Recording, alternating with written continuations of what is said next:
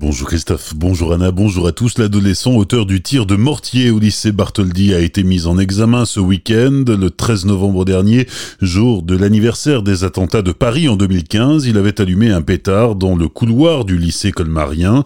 L'explosion avait créé un vent de panique. Des lycéens se sont réfugiés sous les tables.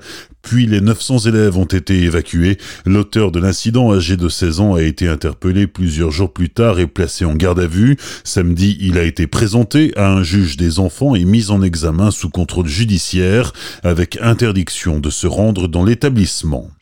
12 nouveaux décès liés à la Covid-19 ce week-end en Alsace. 9 sont à déplorer dans les hôpitaux du Bas-Rhin et 3 dans ceux du Haut-Rhin, selon les dernières données de Santé publique France diffusées hier soir.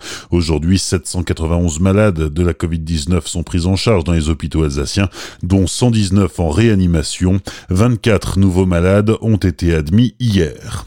À Colmar, le parc des expositions est transformé en un immense centre de dépistage. Le groupement de laboratoires Centre Alsace Biologie, qui réalisait jusqu'ici les tests antigéniques sur les trottoirs devant les laboratoires et les pharmacies, se dote d'une structure en dur. L'objectif est de soulager les labos en ville, tout en offrant aux personnes venant se faire dépister un confort d'accès et de stationnement.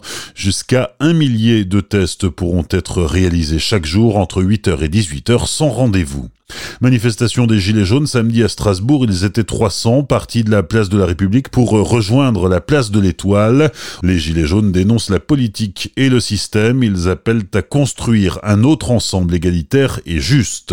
Autre manifestation hier, celle des catholiques mobilisés une nouvelle fois pour la liberté de culte, ils réclament la possibilité de retourner à la messe alors que les célébrations publiques sont interdites depuis le reconfinement.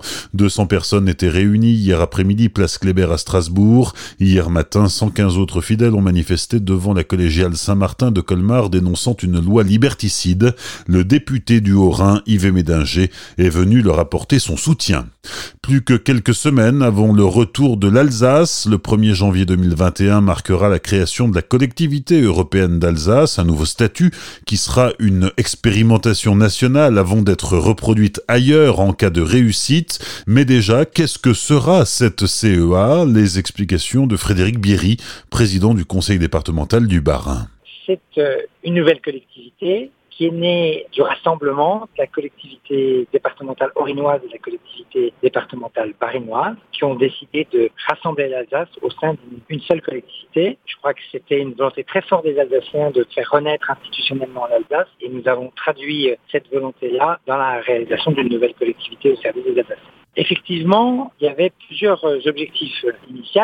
Le premier objectif, c'est une renaissance institutionnelle qui était attendue par euh, les habitants, consécutive à la loi NOTRe, qui avait à la fois fait des compétences au département, fait disparaître la région Alsace pour euh, intégrer notre territoire dans une grande région, le Grand Est. je crois qu'aujourd'hui, euh, l'attente des Alsaciens, c'est que l'action publique s'incarner, se porter euh, dans un échelon pertinent. Et l'Alsace, pour la plupart des habitants, c'est un échelon auquel les gens sont attachés. Je le vois dans toutes les petites communications qu'on peut faire autour de la marque Alsace. Pour en savoir plus, rendez-vous à 13h sur Azure FM pour le journal local. Frédéric Bierry sera notre invité pour parler de la collectivité européenne d'Alsace et du Conseil de développement.